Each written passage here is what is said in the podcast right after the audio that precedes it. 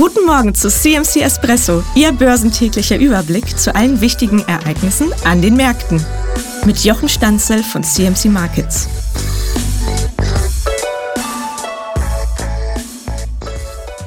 Jetzt mal Butter bei die Fische. China ist seit 16 Jahren der größte Goldproduzent der Erde und niemand darf dort auch nur ein Gramm Gold exportieren. Und das ist noch nicht alles. China importiert zusätzlich auch noch so viel Gold wie kein anderes Land. Und jetzt erzählt man der Welt, dass sie trotz dieses Goldreichtums nur gut etwas über 2000 Tonnen Gold in Reserve halten.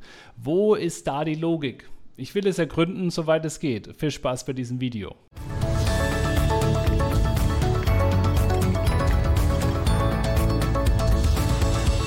101 Jahre in Folge war Südafrika der größte Goldproduzent der Erde, bis China kam. 2007 hat China erstmals mehr Gold als Südafrika produziert. Damals waren das 304 Tonnen und seither ging es immer weiter aufwärts. Die Goldproduktion lag im Jahr 2014 in China bei dem Doppelten dessen, was im Jahr 2000 abgebaut wurde.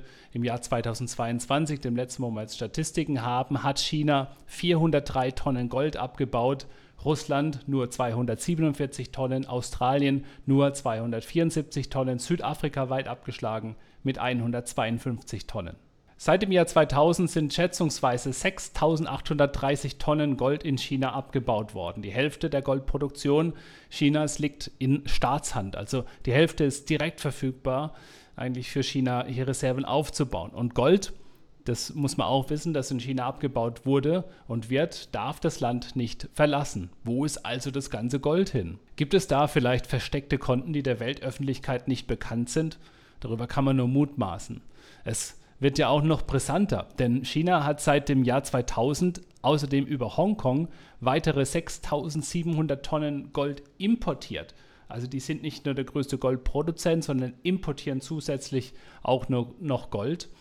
Und Hongkong ist nur ein Hafen. Rechnet man die inländische Produktion und den Import aus Hongkong alleine zusammen, kommt man bereits auf eine Summe von 13.500 Tonnen Gold, die nach China seit dem Jahr 2000 gewandert sind. Aber China importiert nicht nur über Hongkong, sondern wie wir wissen, ist China groß und es gibt viele andere Häfen und Routen, die das Gold nehmen kann.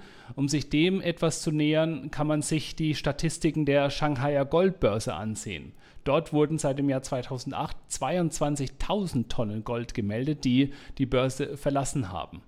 Rechnet man die inländische Produktion also erneut zusammen mit dem Gold, das die Shanghaier Goldbörse verlassen hat, dann landet man bei fast 29.000 Tonnen Gold.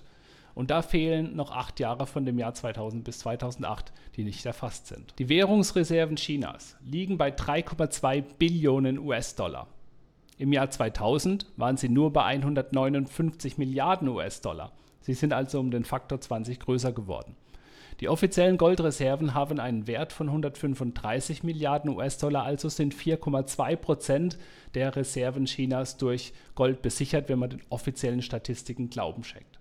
Es ist unwahrscheinlich, dass Chinas Regierung nur so geringe Goldreserven aufgebaut hat. Vielleicht hat China bereits so viel Gold wie die USA, USA haben 8133 Tonnen Gold oder vielleicht sogar schon mehr Gold als die USA.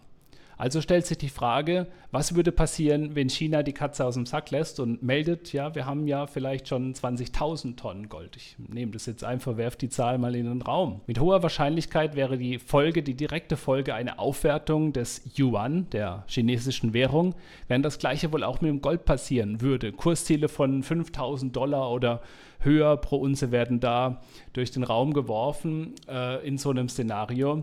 Will man aber Gold weiter kaufen und akquirieren und zu äh, auch importieren insbesondere, dann macht es Sinn, dass der Goldpreis niedrig bleibt. Also meldet man es nicht.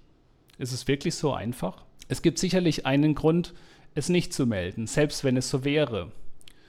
Ähm, oder zumindest noch nicht. China hat nämlich die Mehrheit seiner Reserven in US-Dollar, in US-Dollar Staatsanleihen und der US-Dollar und die US-Dollar-Staatsanleihen würden kräftig abwerten bei so einem Announcement, bei so einer Ankündigung, zumindest gegenüber der heimischen Währung, dem Yuan.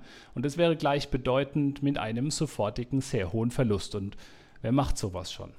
Das ist also nicht so einfach. China muss zuerst seine Dollarreserven abbauen. Wie ich in einem anderen Video bereits aufgeführt habe, tut China das bereits. In diesem Jahr allein hat China 11% seiner Dollar-Staatsanleihen verkauft und damit die US-Notenbank in ihrem Ansinnen, die Inflation zu bekämpfen, auch durch eine Verkleinerung ihrer Bilanz, durch steigende Zinsen in die Bredouille gebracht. Schaut euch das Video hierzu einmal an. Wenn euch all das auch skeptisch stimmt, dann lasst es mich wissen. Danke für alle Abos unseres Kanals, für alle Likes und einfach, dass ihr eingeschaltet habt. Bis bald.